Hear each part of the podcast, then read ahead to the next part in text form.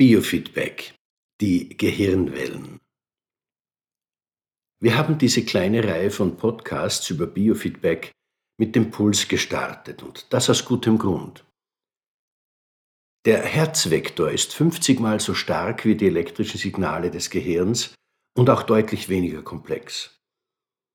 Daher hat es auch länger gedauert, bis Geräte zur Messung der Gehirnströme in der Bedienung einfach genug und vom Preis her erschwinglich für die private Anwendung wurden. Aber heute ist das der Fall und Sie können entsprechende Geräte problemlos in spezialisierten Shops vor Ort oder im Internet erwerben. Zuerst eine kurze Erinnerung, wie wir auf das Thema Biofeedback gekommen sind. Es geht um die Gestaltung der eigenen Gedanken, damit wir aufhören können, die gebrauchten und meist auch verbrauchten Gedanken unserer Kindheit immer und immer wieder zu denken. Neues hat dagegen kaum eine Chance. Alles muss zumindest dazu passen. Das Gehirn denkt am liebsten das, was es kennt und woran es glaubt. Einstein sagte so prägnant, wenn unsere Theorien und die Tatsachen nicht zusammenpassen, dann ist das schlecht für die Tatsachen.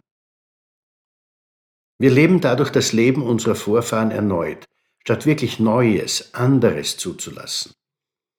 Was wir für neu halten, ist nur das Alte in neuer Verkleidung, aber wir kennen das nicht, weil das Gehirn die alten Gedanken wie ein Trommelfeuer wiederholt und alles, was nicht dazu passt, als falsch etikettiert. Also nicht als neu oder ungewohnt oder überraschend, sondern als falsch.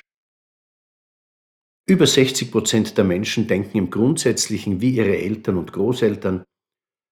Über 30 Prozent denken einfacherweise genau das Gegenteil. Nur rund 7% haben den Mut, alles über Bord zu werfen und neu zu beginnen. Dieses neue Denken nennt man den Anfängergeist.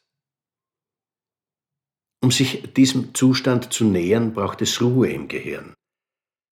Die rastlose Aktivität des Monkey Mind, also der Gedanken, die ununterbrochen schnatternd wie eine Horde Paviane durch unser Gehirn toben, muss für kurze, und mit Übung später immer längere Zeit zur Ruhe kommen. Entsprechende Geräte können die elektrischen Signale des Gehirns verschiedenen Frequenzbereichen zuordnen, die jeweils auf bestimmte Gehirnaktivitäten hinweisen. Wie bei praktisch allen Biofeedback-Methoden werden auch im Gehirnwellentraining die Messwerte durch optische oder akustische Signale dargestellt. Diese Gehirnwellen sind uns normalerweise nicht direkt zugänglich. Wir fühlen uns entspannt und ruhig oder unruhig und gestresst, ohne das aber mit so feinen Signalen wie unseren Gehirnwellen in Verbindung zu bringen. Und dadurch haben wir auch keine Möglichkeit, diese inneren Zustände zu beeinflussen. Durch Biofeedback können wir das unmittelbar erleben und dadurch auch ganz gezielt üben.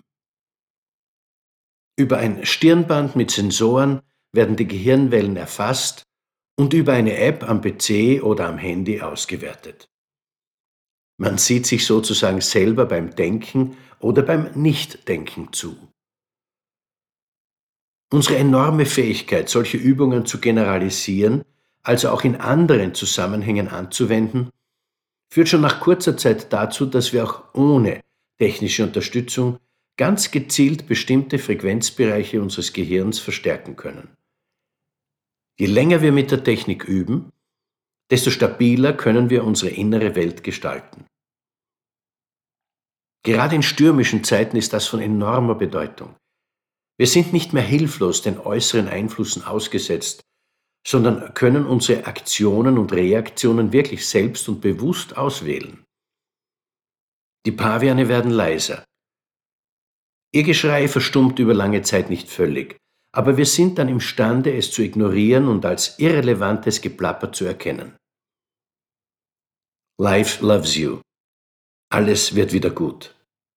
Ihr Manfred Winterheller.